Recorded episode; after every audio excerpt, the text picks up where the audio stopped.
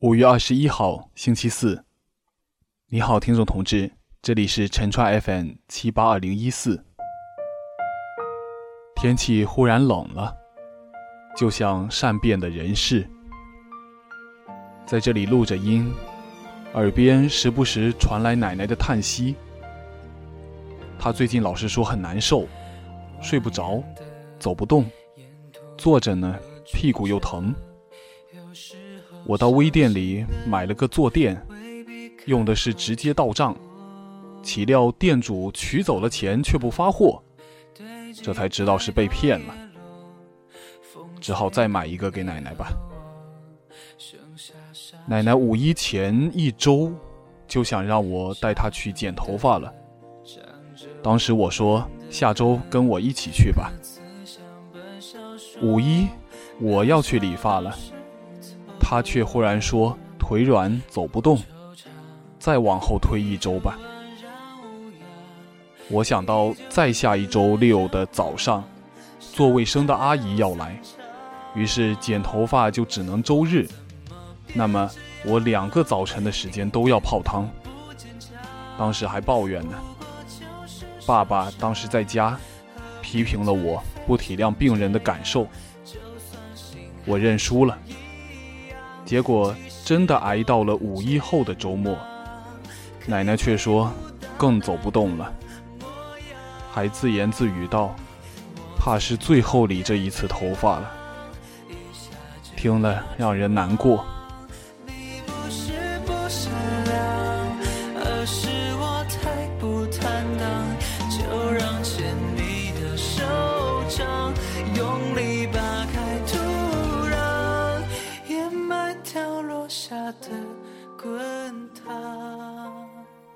就像多年非新经营的九六八幺幺幺品牌，一夜间被九五零六零所代替。海都网也快要进入历史博物馆了，取代它的是海峡网。然而，又像是央视搬新址一样，预定日期是被一拖再拖。修平阿姨还曾经一次次的演练过新址的联播。可是最终却等不到搬入新址，他自己倒先退居二线了。我猜李瑞英老师也演练过吧。这段时间里，我除了跟同事们一起做新网站的测试，还开始写几个商品的微信推广文案了。以后会靠这个立足吗？最近。就在大家都不看好的背景下，许辉哥带着他们团队，用原创、本土、即时、网络体的文章，让海都的公众号排名是蹭蹭蹭的往上窜呢。我不知道该怎样才能修炼出如此神功。本来悲观的情绪是很浓的，跟我国经济的换挡转型一样。媒体业不振呐，有篇新闻的标题黑的够可以的。南方报业去年盈利零点八一亿，其中政府补贴一点二六亿，这是盈利还是亏损啊？呵呵。哦，说到呵呵，就亮出今天咱们这个节目。有奖互动提问的第一题吧，哎，是你没有听错，听这个日记有声日记还有有奖互动呢。第一题哈，说到呵呵，零零后是不是又把呵呵恢复本意了？发现他们用的很频繁，没觉得有讽刺的意思，是这样吗？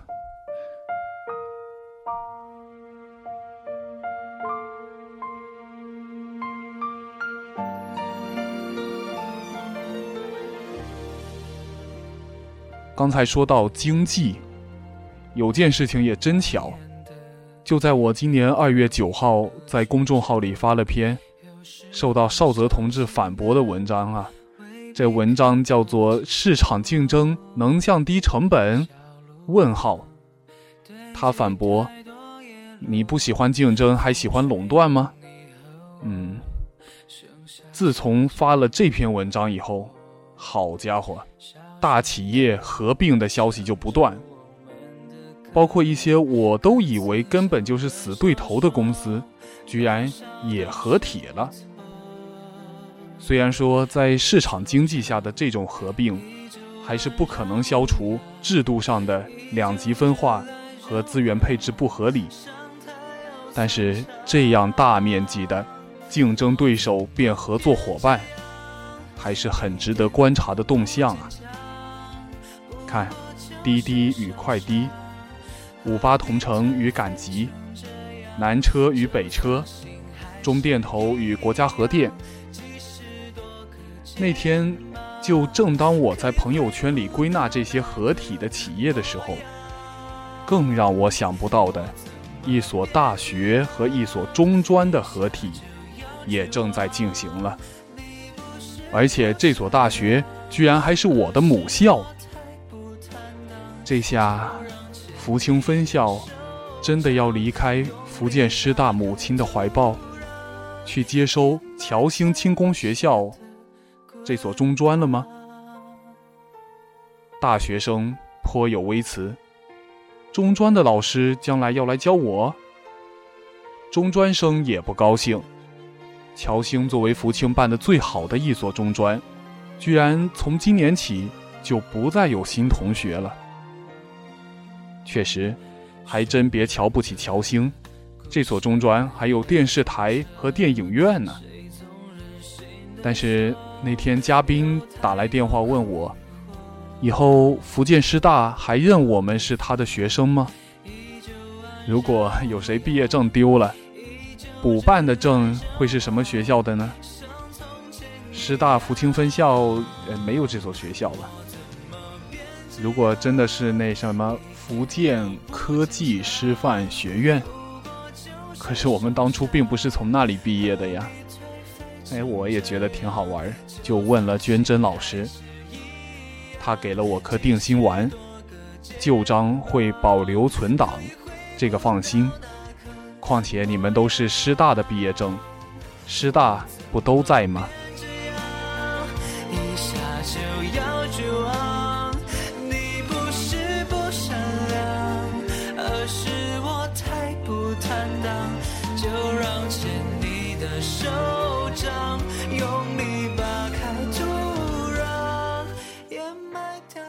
单位里头，小雪、资汉走了以后，齐胜也走了。他两个孩子都发高烧打点滴，真是辛苦他了。三年二班这个群，也像是毕业后的那一个个群一样，留守着我们的回忆。我已经好久不看大学期间的日记了。偶然再翻起，就跟五二零这个日子一样，叫人唏嘘啊。那是不一样的我，有着不一样的一颗心，不一样的生活。我不会去想删掉过去的那个我，我甚至为他而自豪。大概是在走下坡路了。我们为理想而忙碌的每一日，或者与好友开心相伴的每一夜，都去了哪里？留下了什么？如海浪边的沙粒，西风下的落红，可资调度的本钱，青春，是越来越少了。刚开始不在乎的，也渐渐变得在乎。是啊，怎么能这样毫不可惜的就被丢掉，仿佛从来没有过呢？而事情确实小，最终的影响也就像从来没有过吧。呵呵，当初的理想，呵呵，当初的开心。润之有云。人类不能久无变化。对于个体，大概也是这样吧。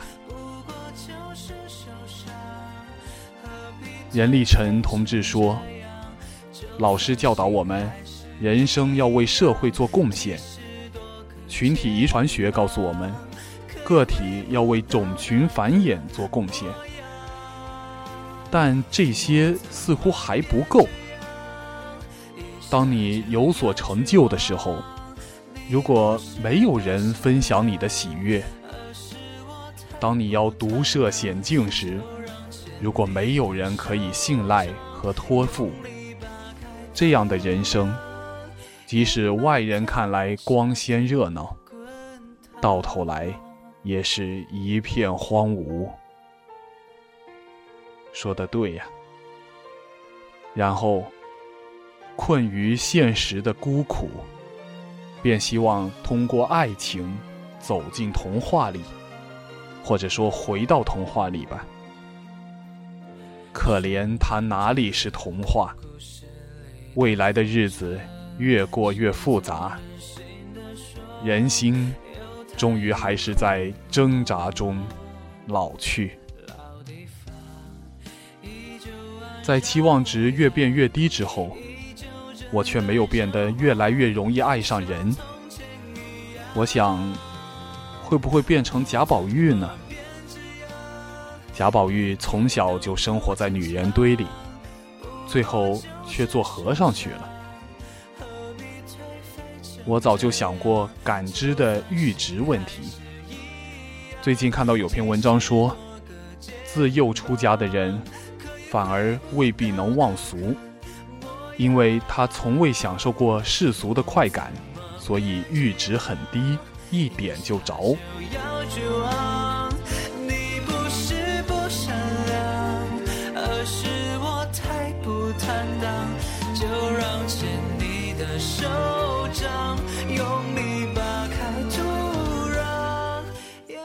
不喜欢相亲，就是因为上一代的人一介绍我，就开始介绍我的身高、体重、脸型、职业、收入、籍贯、家庭，呵，看起来很全面。可是我却觉得跟没有介绍一样，跟离题的作文一样。一个女生，即使对我的身高、体重、脸型、职业、收入、籍贯、家庭。都不会排斥。我想，最终还是很可能极其排斥我的，因为这些属性全不是本质属性。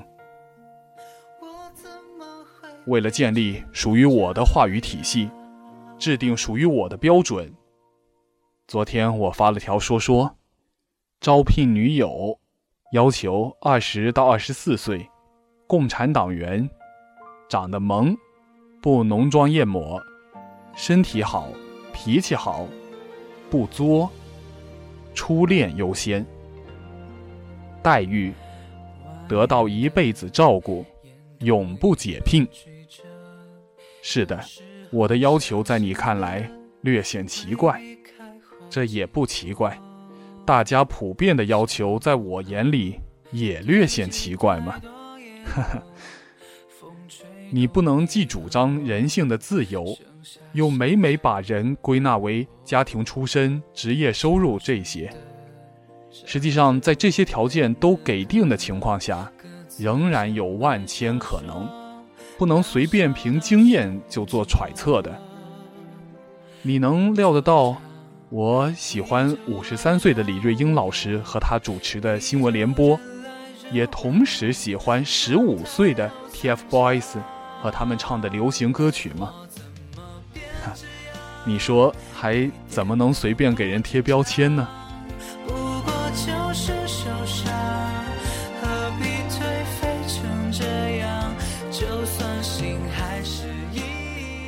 说到 TFBOYS，去年就曾经遗憾过，怎么文艺座谈会没有请他们参加呢？不知道是不是人民大会堂？有人听到了我心里的话啊！今年五四青年节这天，共青团中央就邀请王俊凯同志出席优秀青年座谈会了。别觉得团中央的级别还不够高，小凯见的可是国家副主席李元朝。李元朝同志说：“一方有难，八方支援，是社会主义制度的一大优势，也是社会主义道德的集中体现。”马克思主义认为，工人阶级能够实现集体行动，靠的是基于共同生存现实。而产生的相互信任，以及在这种信任基础上的互助合作。新中国的农村合作社，首先是从青年换工队互助组开始的。有人说，现在是市场经济了，集体主义过时了，个人自扫门前雪，莫管他人瓦上霜。我坚决不同意这种说法。人类是一个命运共同体，社会越进步，越需要团结互助。希望当代青年带头践行社会主义核心价值观，使奉献、友爱、互助、进步的志愿精神在全社会生根发芽。嗯，多好的一席话！相信小凯会把会议精神带给四叶草们的。这就形成了二级传播了吗？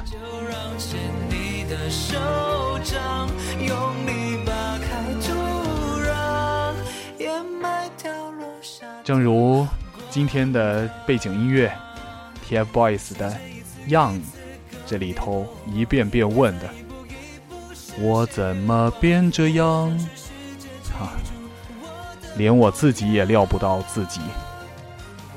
身份证时隔一年半又丢了一次，今天才刚刚，昨天啊，刚刚在办好新的。也有得意的事儿，上周末洗衣服，甩干时发现衣服还好脏，原来是忘了把新衣服的标签撕掉，黑色的纸屑就粘得到处都是，有的还被冲出排水管了。我在一点点拾起洗衣桶里的碎屑的时候，忽然想到，应该还没拾干净，涡轮底下会是什么样呢？于是我居然又拆了洗衣机。说这又，是因为小时候老趁爸妈不在，就这样拆电器搞破坏。不过这回，我真的清理出了许多脏东西。但是，有些电器我却不在行了。五一期间，爸爸曾经让我换一台笔记本，我向许多朋友请教，好不容易挑出了一款满意的，但是最终却没买。为什么呢？这就是今天的第二个有奖互动了。想向你请教，现在在售的笔记本。都是音响和话筒二合一的插口。那如果同时需要这两者怎么办？你当然会说，有一种耳机的插口就是音响和话筒在一起，但耳机自带的麦克风毕竟音质不高。欧阳胜云同志教我买个 USB 外设插孔就行了。我理解就是一转二的那种，不过有谁用过呀？好用吗？说到电脑，又出来了第三个有奖互动问题。注意啊，第三个，现在为什么还有人愿意花钱上网吧呢？电脑都普及了，网费也便宜了，是因为网吧的电脑配置高？那买一台同样配置的回家呗。啊，其实我在朋友圈里已经问过这个问题。光金哥说：“我能说配置高买不起吗？”不知道他是开玩笑还是真的。杨小咩说：“一，外来人口租房子住，或者来福州玩几天，没买电脑。二。”喜欢和小伙伴一起在网吧玩的感觉，嗯，有点道理哈。但是，这就又引出了第四个互动提问。你说，台球室为什么可以比网吧的收费贵那么多呢？台球啊，就丁俊晖那个，他有什么成本比网吧还高吗？或者这项运动哪里就显露出比其他运动更高贵了？比如说，同样一个需要桌子的。乒乓球，哦，不过乒乓球室有没有拿来营业的？需不需要花这么多钱呢？好了，到这里四个今天的互动问题都提完了。那么如果中奖的话，奖品是什么呢？我这里有一张卧龙谷龙腾峡的门票，啊，里头可以玩高空溜索。飞夺泸定桥等等，我看了这图片挺刺激的游戏。不过因为地址在福州森林公园以北，我没有车，当然难以前去，所以转让。还有两张金公主婚纱摄影的一千块钱抵用券，已经说过今年内可用。就是到年底以后就不能用了。我在今年内大概是不会结婚的吧，所以转让给你如何？好了，今天就先说到这儿，祝你好运，再见。